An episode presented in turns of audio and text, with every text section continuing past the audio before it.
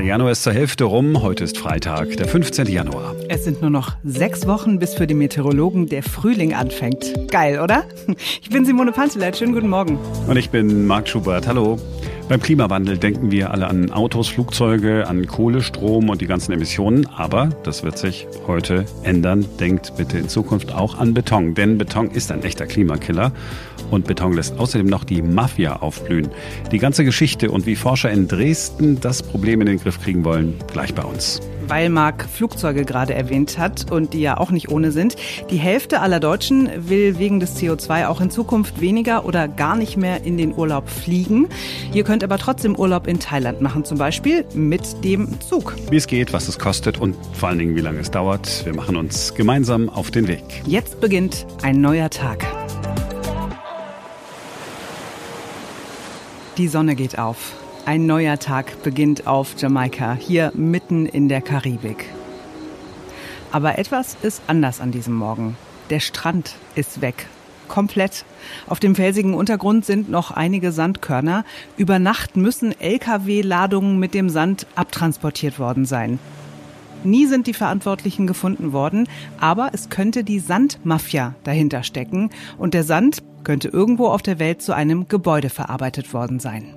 Genauso ist das auch in Marokko passiert und in anderen Ländern, nicht nur an den Küsten, auch aus Flüssen wird Sand gestohlen, denn die Mafia scheffelt das ganz große Geld. Sand ist einer der wichtigsten Bestandteile von Beton. Ohne Sand kein Beton.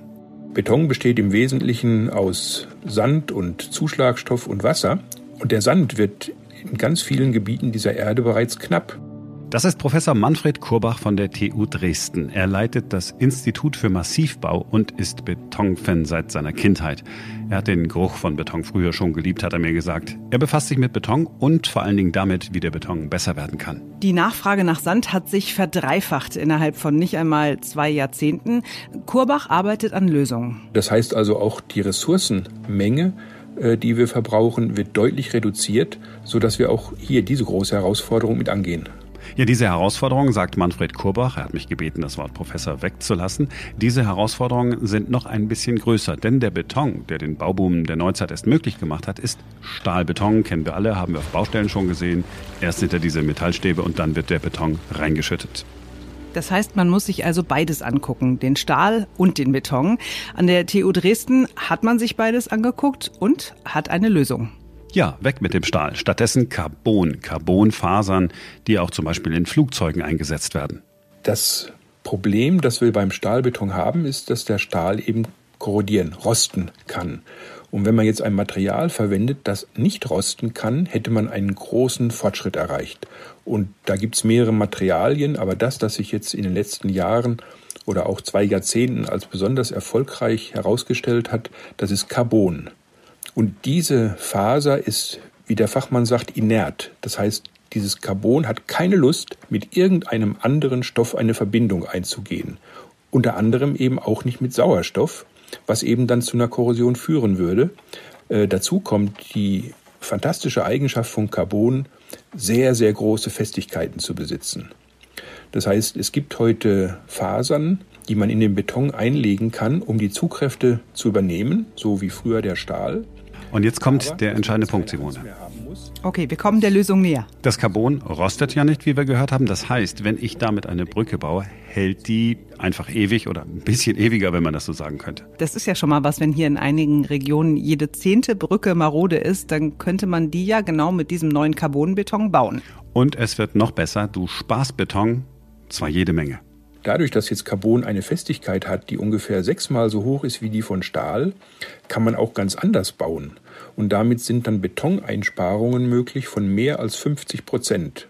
Wir haben schon verschiedene Bauwerke erstellt, die mit Stahlbeton rund fünfmal so viel Beton gebraucht hätten. Das heißt, wir haben rund 80 Prozent Beton gespart. Und das bedeutet gleichzeitig, dass man auch ebenso viel Zement einspart. Und Zement gehört heute zu den Stoffen, die sehr, sehr viel CO2 ausstoßen bei der Herstellung. Das heißt, wir können weiterbauen, es hält länger und es ist umweltschonender. Ja, die gesamte Zementmenge ist ungefähr verantwortlich für 6,5 Prozent des CO2-Ausstoßes auf der Welt. Das ist mehr CO2, als durch alle Flugzeuge zusammen pro Jahr verursacht wird. Es wird noch besser.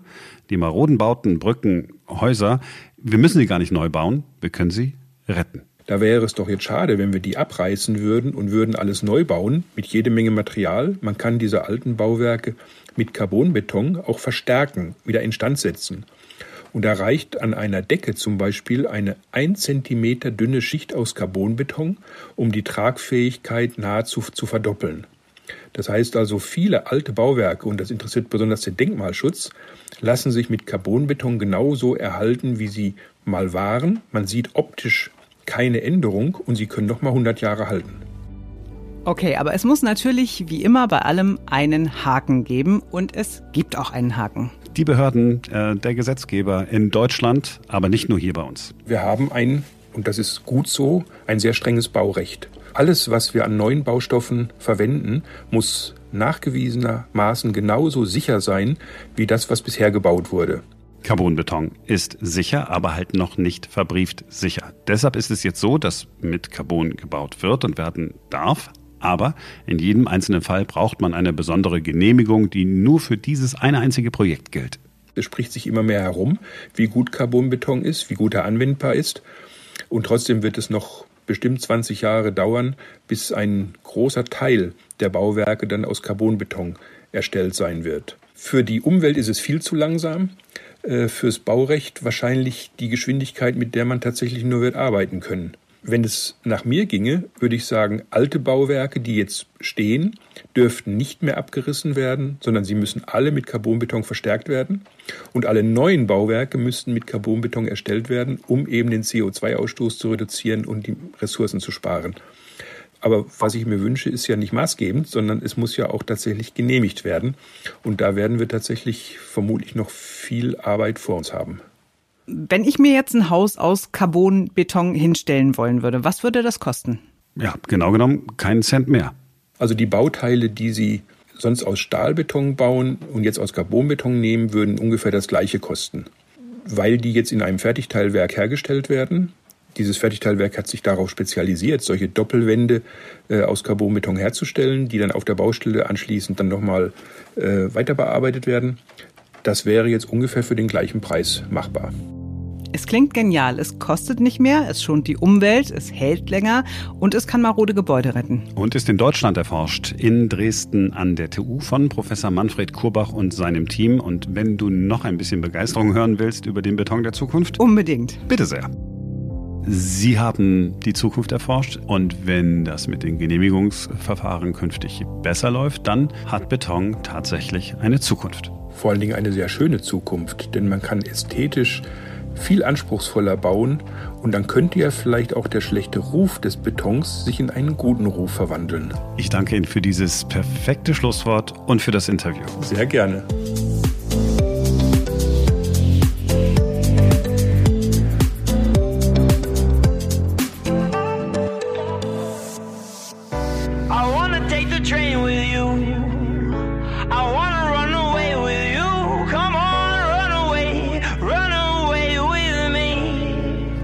Ist das offizielle Jahr der Schiene in der EU, der Bahnschiene. Die CO2-Emissionen sollen auch im Verkehr sinken. Dafür wird auf Zugfahren statt Fliegen gesetzt. Innerhalb von Deutschland und den angrenzenden Ländern in Europa absolut machbar. Sechs Stunden für die Strecke Berlin-Warschau, fünf Stunden Köln-Paris, zwei Stunden München-Salzburg. Wir kennen Zugabenteuer vielleicht durch Interrail aus der Jugend, aber von der Türkei mal abgesehen geht es damit über Europa nicht wirklich hinaus. Da geht aber noch mehr. In Österreich hat ein Vater mit seinem Sohn noch vor Corona das Start-up Traveling gegründet. Traveling, zusammengesetzt aus Train für Zug und Traveling für Reisen. Sie sagen, du willst irgendwo hinfliegen? Kein Problem, wir buchen dir die Tickets, die Zugtickets. Und da, wo die Schienen enden, geht's mit Fähren oder Bussen zum nächsten Bahnhof. Das allererste konsequent klimafreundliche Bahnreisebüro in Mitteleuropa. Die zwei bieten tatsächlich Zugreisen über Kontinente hinweg an. Aus Deutschland, Österreich und der Schweiz geht es bis nach Asien und Afrika. Die beiden, die euch auf die Schiene bringen, heißen Elias und Matthias Bohun. Die Idee hatte Elias vor knapp drei Jahren, da war er 18. Er wollte nach Südostasien, aber ohne die CO2-Schleuder Flugzeug. Also ist er mit dem Zug losgefahren, hat sich allein von Land zu Land bis nach Vietnam durchgeschlagen. Dabei kam ihm die Idee, dass das noch einfacher gehen muss. Er hat angefangen, solche Zugreisen professionell zu organisieren. Zusammen mit seinem Vater hat er das Online-Reisebüro Traveling gegründet. Das, was der Flugverkehr geschafft hat, also weltweit Verbindungen von A nach B anzubieten, sind wir draufgekommen, das schaffen der Zugsverkehr und die Reisebüros bis jetzt nicht einmal innerhalb Europas im 21. Jahrhundert. Jetzt klicken sich die zwei für ihre Kunden durch die Angebote hunderter Bahnunternehmen auf drei Kontinenten. Es geht zum Beispiel bis nach Indonesien, bis nach Japan, Griechenland, okay, Südkorea, Thailand, Marokko und in die Emirate. Ihre Kunden sind natürlich vor allem junge Backpacker, aber nicht nur. Travelerinnen sind Leute, die die Reise bereits als Teil des Urlaubs sehen, ähm, natürlich klimabewusst Reisende und Menschen mit Flugangst. Ähm, dann ältere Menschen in der Pensionierung, die viel Zeit haben. Menschen wie ich, die sich nach der Matura mal ein Jahr freinehmen, um fremde Kulturen und Länder zu entdecken. Und ähm, natürlich all jene, die viel innerhalb Europas unterwegs sind und für Bahnreisen zu gewinnen sind. So, was kostet das äh, zum Beispiel? Äh, nehmen wir das Beispiel mit dem Zug von Wien bis nach Bangkok. Das sind 750 Euro. Man muss sechsmal umsteigen und man ist acht Tage unterwegs. Wenn man das Ganze mit dem Flugzeug äh, machen müsste, eine Strecke sind da 500 Euro nonstop und Flugzeug gerade mal zehn Stunden. Ja, Corona hat natürlich auch hier fast alles ausgebremst, aber die beiden Zugfans könnten groß von Europas Rückkehr zur Schiene profitieren. Ich würde es machen. Ich finde Zugfahren super. Naja, du brauchst halt Zeit, ne? Also wenn du Arbeitnehmer mit 30 Tagen Jahresurlaub bist, dann sind acht Tage Hinreise und acht Tage Rückreise echten Schuh. Aber die Idee ist toll. Eine kurze Szene aus der Vergangenheit deutscher Wohnzimmer. Der Vater sagt, sag mal, kannst du mir mal das Lexikon bringen? Ich muss mal schnell was nachgucken. Sohn sagt, ja, warte mal, ich hol's schnell. Warte, warte. So. Hier ist es. Das war damals. Heute vor genau 20 Jahren ist das weltweit größte Lexikon geboren worden, Wikipedia. Am 15. Januar 2001 ist das Projekt gegründet worden. Die Idee sehr simpel. Jeder kann das Lexikon mitgestalten. Mitgründer Jimmy Wales hat es so formuliert, eine frei lizenzierte und hochwertige Enzyklopädie, um damit lexikalisches Wissen zu verbreiten. So steht es bei Wikipedia über Wikipedia. Und bei Wikipedia steht Gott sei Dank auch, warum Wikipedia Wikipedia heißt und was es bedeutet. Der Name Wikipedia setzt sich zusammen aus dem hawaiianischen Wort Wiki, das bedeutet auf hawaiianisch schnell, und Enzyklopädia, dem englischen Wort für Enzyklopädie. Inzwischen gehört Wikipedia zu den Top 20 Webseiten weltweit. In Deutschland auf Platz 7 im Ranking der meistgeklickten Internetseiten, folgt direkt nach den großen Namen wie Google, YouTube, Amazon und eBay. Wer heute über 30 ist, der kann sich an die Szene noch gut erinnern, die Marc gerade so unfassbar toll geschauspielert hat. Mhm. So sah sie aus, die Welt ohne Wikipedia. Unser Eins hat noch nachschlagen müssen in echten Büchern. Die Nummer eins war die Brockhaus-Enzyklopädie, der große Brockhaus. Und wir haben mal geguckt, was über den Brockhaus bei Wikipedia drin steht. Da steht mehrbändiges Nachschlagewerk in deutscher Sprache. Erste Vorläufer erschienen im 18. Jahrhundert. Das Buchgeschäft mit der Handelsmarke Brockhaus wurde zum 1. Februar 2014 eingestellt. Das Maß aller Dinge ist inzwischen Wikipedia, wobei sich durch das Mitmachprinzip aber auch absurde Einträge sammeln, die uns der Brockhaus je nachdem vorenthalten oder erspart hätte. Ein Beispiel, der Artikel über den Wilhelmsschrei. Wer kennt ihn nicht? Wir erfahren, der Wilhelmsschrei ist ein Soundeffekt aus einer kommerziellen Klangbibliothek. Der Schrei eines Menschen, der in zahlreichen Filmen verwendet wurde. Zuerst im Jahr 1951 im Film Die Teufelsbrigade, in dem ein Mann von einem Alligator gefressen wird. Ja, der Name dieses Soundeffekts leitet sich ab von der Nebenfigur Wilhelm im Film Der brennende Pfeil, der stößt diesen Schrei aus, als er von einem Pfeil getroffen wird. Der damalige Sounddesigner dachte, er verwendet den Schrei zum ersten Mal. Richtig bekannt geworden ist der Wilhelmsschrei aber in der Filmbranche durch Krieg der Sterne. Da ist wirklich viel geschrien worden bei Star Wars.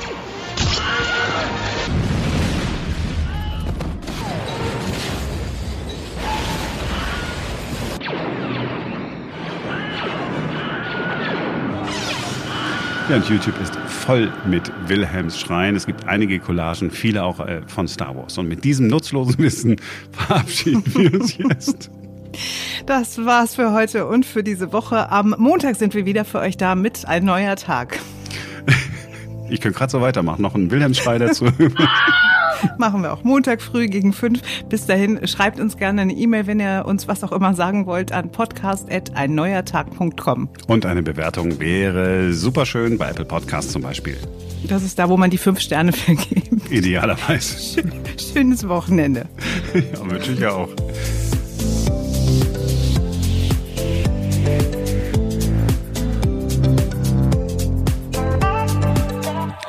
Das solltest du eigentlich sagen. Ich habe einfach gesprochen.